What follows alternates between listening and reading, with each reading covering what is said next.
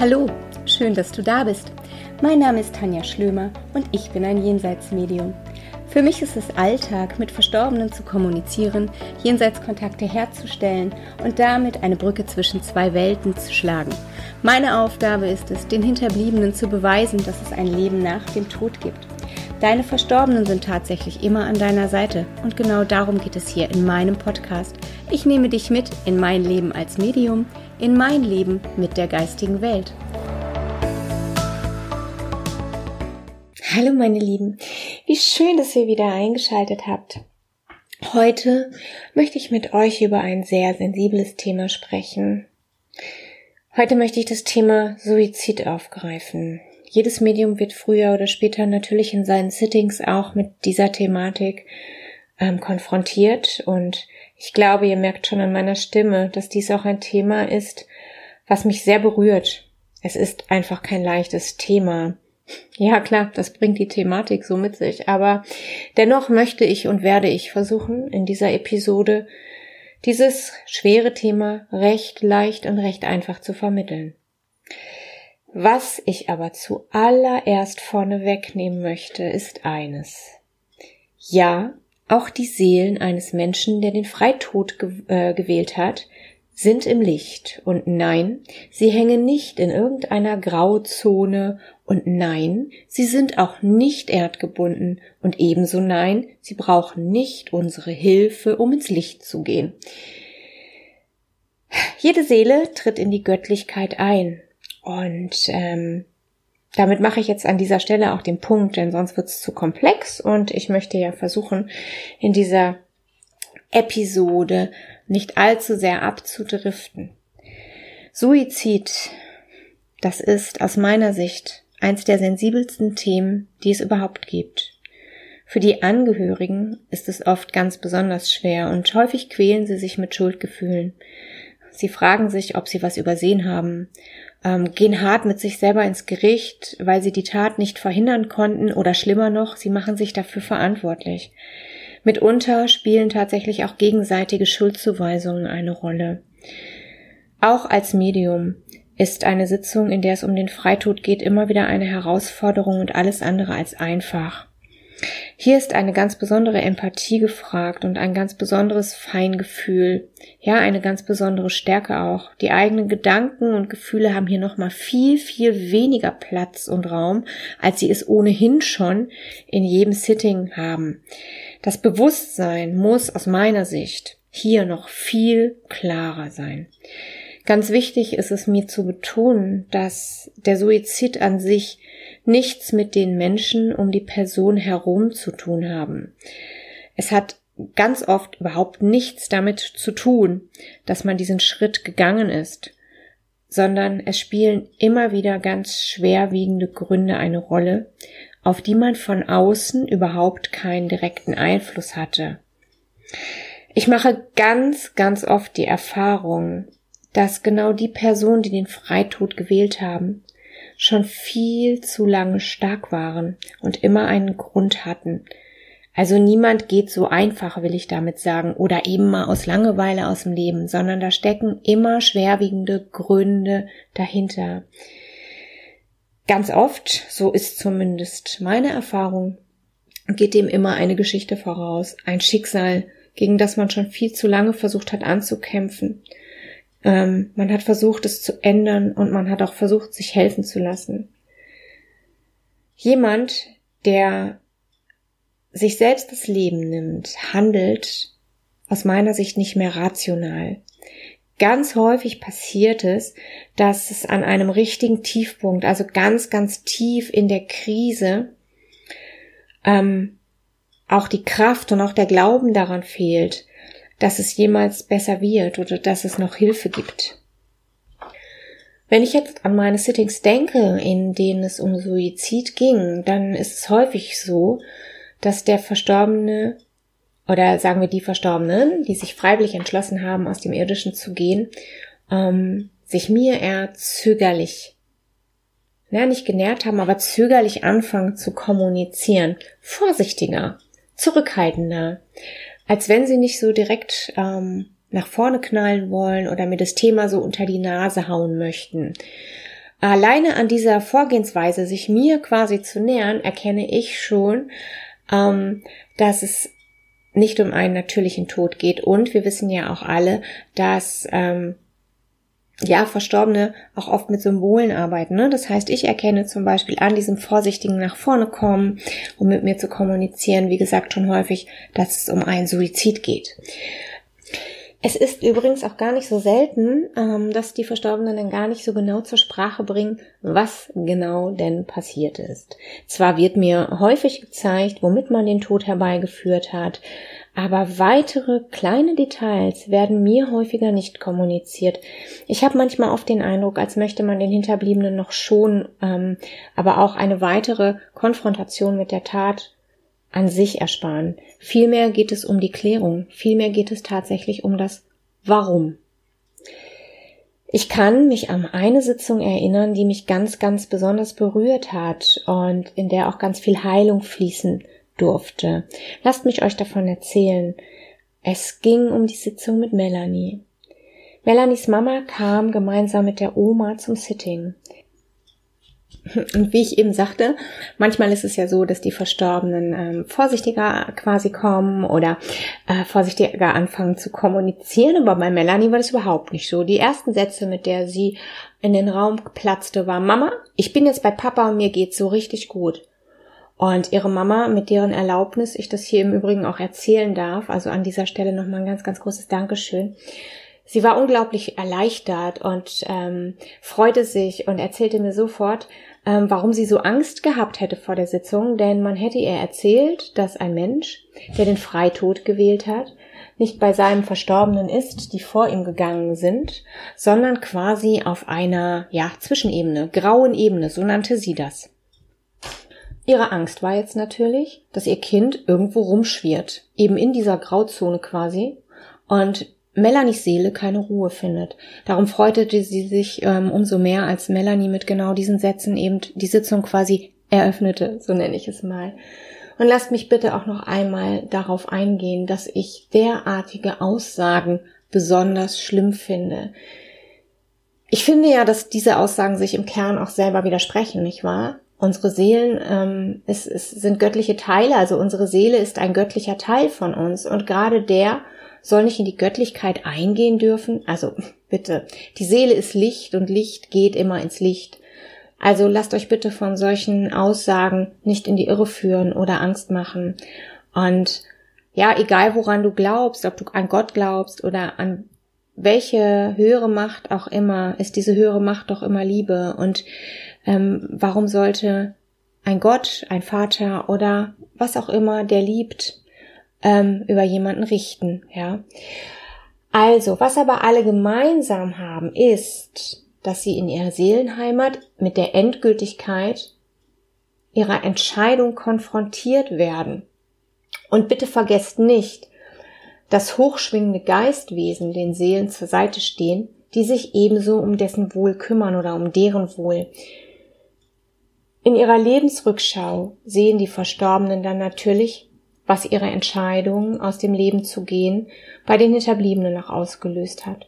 Sie spüren genau das, was der Hinterbliebene fühlt und ihnen wird bewusst, und sie sehen es auch, dass es vielleicht auch noch andere Möglichkeiten gegeben hätte, die sie in ihrer Verzweiflung und in ihrer schweren Krise als Ausweg überhaupt nicht gesehen haben.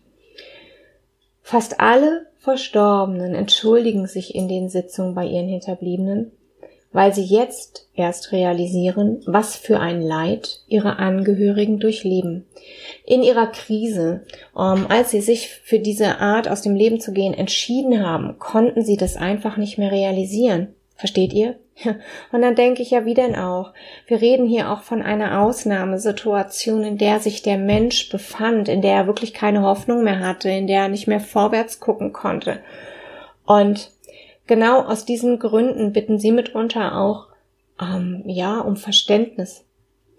Sie bedauern immer zutiefst, was sie in ihrem Umfeld hinterlassen haben, also die Wut, die Trauer, die Hilflosigkeit, vor allem die Ratlosigkeit und die Schuldgefühle und übernehmen dafür auch die Verantwortung. Das machen sie gerade, weil sie es jetzt klarer sehen und genau wissen, wie es in ihrem Umfeld aussieht.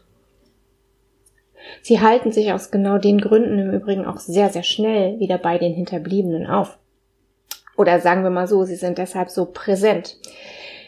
Möglicherweise ist das auch immer der Grund, warum viele dann meinen, sie müssten wen ins Licht schicken, weil sie die so doll spüren. Aber das ist jetzt wirklich ähm, so mein Gedankengang dazu.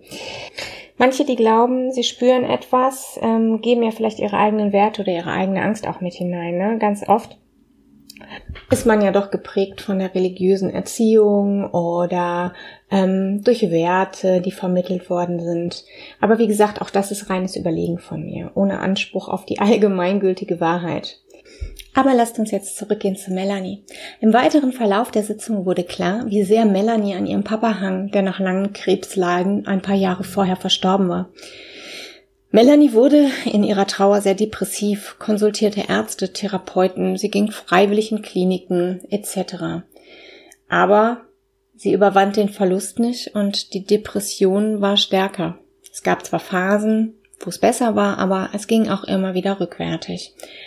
Am Ende beendete sie ihr Leben mit Tabletten, weil sie das ständige Auf und Ab ihrer Stimmung, das immer aufwärts und dann doch wieder abwärts, die vielen Gespräche und immer und immer wieder das Gefühl, dass doch alles nichts bringt, nicht mehr ertragen konnte.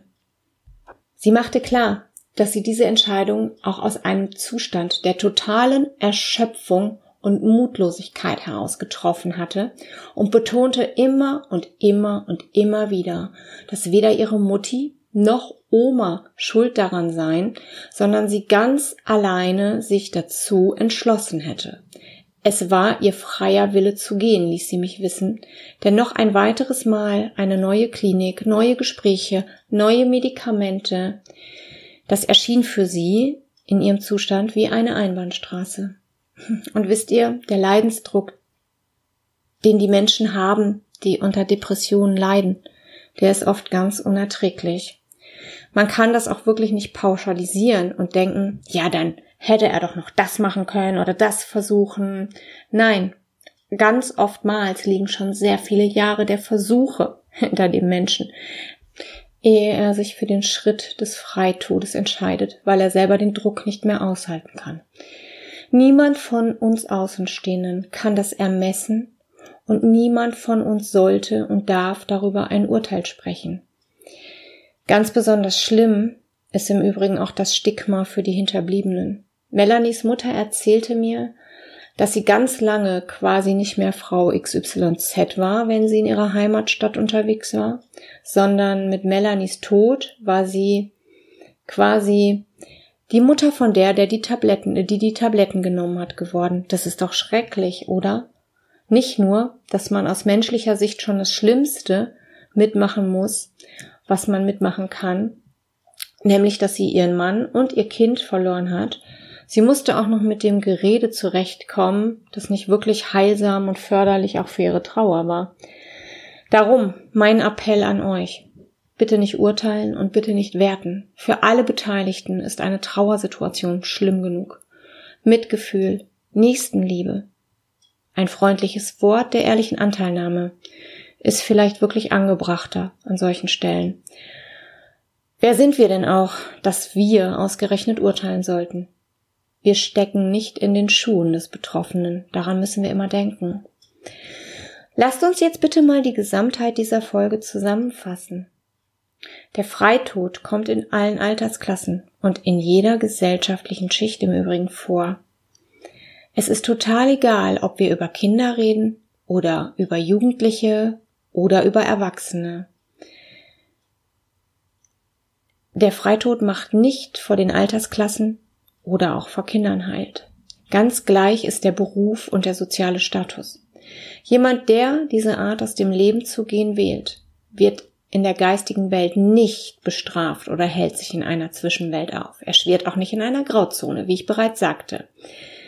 Er hat, bevor er die Entscheidung zu dieser Tat traf, oft ein sehr schwieriges Leben hinter sich gebracht, steckt in tiefer Depression, in einer Krise und in einer wirklichen Verzweiflung. Dennoch möchte ich auch hier klar betonen, dass der Freitod keine Lösung für unsere irdischen Probleme ist nur weil es dann in der geistigen Welt vielleicht schöner zu sein scheint oder weil wir dann unsere Ruhe haben. niemand mehr über uns urteilt oder wir vielleicht einer Strafe entgehen. Überleg doch bitte auch einmal mit. Wir haben alle unsere Rückschau, die habe ich bereits oben erwähnt. Und genauso haben wir diese Rückschau ja auch beim Freitod. Rückschau bedeutet ja, dass man jegliche Entscheidung, die man in seinem Leben getroffen hat, jede Tat, die man vollbracht hat, jede Handlung, alles, was man gemacht hat, noch einmal anschaut. Man sieht aber auch, welche Möglichkeiten man noch gehabt hätte, sprich, welche anderen Wege man hätte gehen können und welche Möglichkeiten offen gewesen wären. Dass diese Rückschau dann schon sehr, sehr intensiv sein kann, wenn wir sie uns ansehen müssen. Ähm, auch das, was andere Menschen, die wir hier zurücklassen, durch unsere Tat erleiden, das liegt auf der Hand, oder? Nochmal, wir spüren alle diese Emotionen noch einmal und wir sehen, wie es überhaupt so weit gekommen ist und so weiter. Das Leben wird quasi nochmal analysiert und daraus zieht man dann eine Erkenntnis, eben weil man es noch einmal durchlebt. Natürlich ist so eine Lebensrückschau bei so einer Thematik dann nicht so einfach. Das versteht sich von selber, nicht wahr? Wichtig ist mir einfach, dass ihr versteht, Niemand wird für den Freitod bestraft, ausgeschlossen oder nicht in die geistige Welt gelassen. Aber er muss sich auch dem, was er tat, eben durch seine Rückschau stellen. Ich werde immer wieder gefragt, ob der Freitod möglicherweise in den Lebensplan gehört oder gehören könnte. Ich persönlich bin der Meinung, dass man das nie so einfach beantworten kann und es möglicherweise ganz vielleicht und ganz vereinzelt Fälle gibt, wo es vielleicht sein kann. Ich betone kann, könnte. Aber im Großen und Ganzen ist es aus meiner Sicht so, dass der Freitod ein Unterbrechen des Lebensplanes ist und daher eher der freie Wille des Menschen ist. Sprich, daraus resultiert. Sonst würde es für mich persönlich auch nicht wirklich Sinn machen, wenn man in der geistigen Welt erkennt, welche Möglichkeiten man aus dieser Situation heraus noch gehabt hätte. Verstehst du? und ähm, wo der Sinn in dieser schwierigen Aufgabe im Leben lag. Sonst würde es für mich auch weiterhin keinen Sinn machen, dass die Seelen so oft mitteilen, dass der Freitod jetzt mit dem Wissen, dass sie jetzt in der geistigen Welt haben, überhaupt keine Lösung war. Und sie es heute erkennen können. Heute, wo die Depression oder Krise in der geistigen Welt ja nicht vorhanden ist. Denn sie sind ja körperlos. Und daher ist ihr Blick auch wieder klarer. Rein durch diese Krise konnten sie das eben nicht mehr erkennen im Leben und daher bereuen sie es so oft. Ihr versteht, was ich meine, oder? Freitod ist niemals die Lösung. Aber wir sollten eben auch nicht über diese urteilen, die ihn gewählt haben, denn deren Leid können wir hier überhaupt nicht ermessen. Ihr Lieben, ich weiß, es ist ein schwieriges Thema und ähm, es wird jetzt bestimmt in einigen Köpfen noch hin und her gehen. Aber es war mir ein ganz, ganz dolles Bedürfnis, auch dieses Thema einmal im Podcast zur Sprache zu bringen. Ich bedanke mich, dass ihr zugehört habt. Ich freue mich ganz, ganz doll auf die nächste Folge und vergesst nicht, eure Fragen, ähm, eure Anregungen dürft ihr immer wieder gerne per E-Mail an mich schicken, t.schlömer.yahoo.de mit dem Betreff Podcast. Ich freue mich auf die nächste Woche mit euch. Ich wünsche euch bis dahin wundervolle Tage. Ich gebe euch eine dicke Umarmung, ein dickes Bussi von mir. Bleibt gesund. Eure Schlömi.